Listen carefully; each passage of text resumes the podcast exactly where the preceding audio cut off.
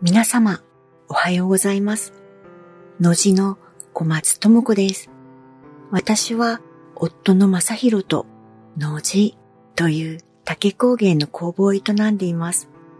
しばらくは、インスタグラムの投稿内容をもとに、日記のような形になるかもしれませんが、お付き合いいただけますと嬉しいです。さて、本日は10回目です。今回は2023年2月28日にのじドットアーツに投稿した屋根の雪についてお話ししたいと思います。雪国の屋根の形状は調べたところ3種類あり、一つは屋根の傾斜で自然に落ちる自然落下のタイプ。二つ目はガスや灯油などを利用して屋根を温め、積もる前に雪を溶かす融雪タイプ。そして三つ目は屋根に雪を積もらせたままにしておく大雪のタイプです。大雪といっても平らな屋根だけではなくって、自然落下までではないんですが、傾斜がある程度ついている屋根に雪止め金具がついているものや落ちにくいデザインにしている屋根もあります。特に隣のお宅と接近している町の家は大切タイプが多いように思います。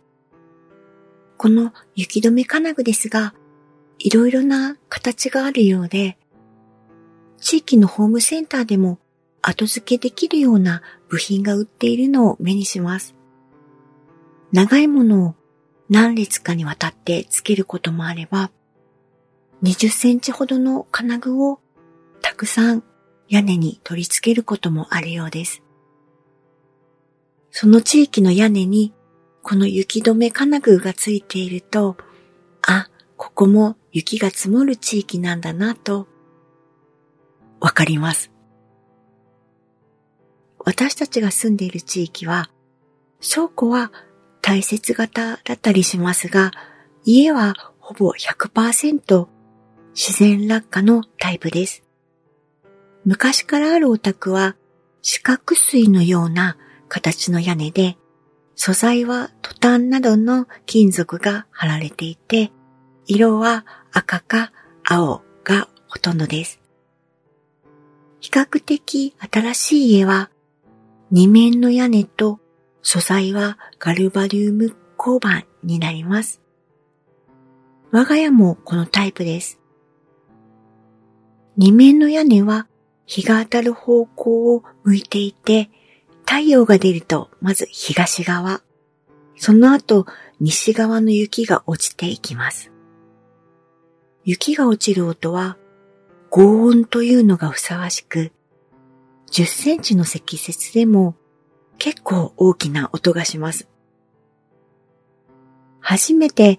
この落ちる音を聞いたときは何の音かわからず山が崩れたんじゃないかと思うぐらいびっくりしたんですが何度か経験するうちに落雪の音だとわかりだんだん慣れてきました。このように雪が勢いよく落ちてくる自然落下型の屋根は雪下ろしがない代わりに落雪で命を落としかねません。雪が落ちるタイミングは太陽が昇る時間や日当たり、天気と関係が深く、それぞれの家によって変わってきます。私たちはここに住んで4シーズン目になり、少しずつタイミングが分かってきました。具体的には日当たりがとても良い土地なので、太陽が出て軒先のつららがポタポタ溶け始めることが落雪の合図になっています。落雪後はその部分にさらに積もって地面と屋根が雪でつながらないように屋根から落ちた雪を除雪機でなるべく遠くに飛ばしていきます。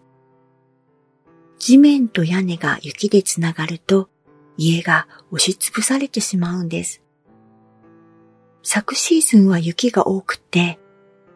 潰されている空き家を市内で見かけました。美しいですが、怖くもある雪。屋根の近くに行かない。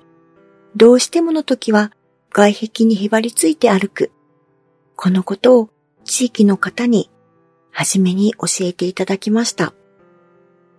雪国に暮らしている方にとっては当たり前のことだと思いますが、私たちはこの土地に来て初めて知った大切なアドバイスです。皆様はどのような冬を過ごされたでしょうか？それでは今日はこの辺でご視聴ありがとうございました。のじの小松智子でした。次回までさようなら。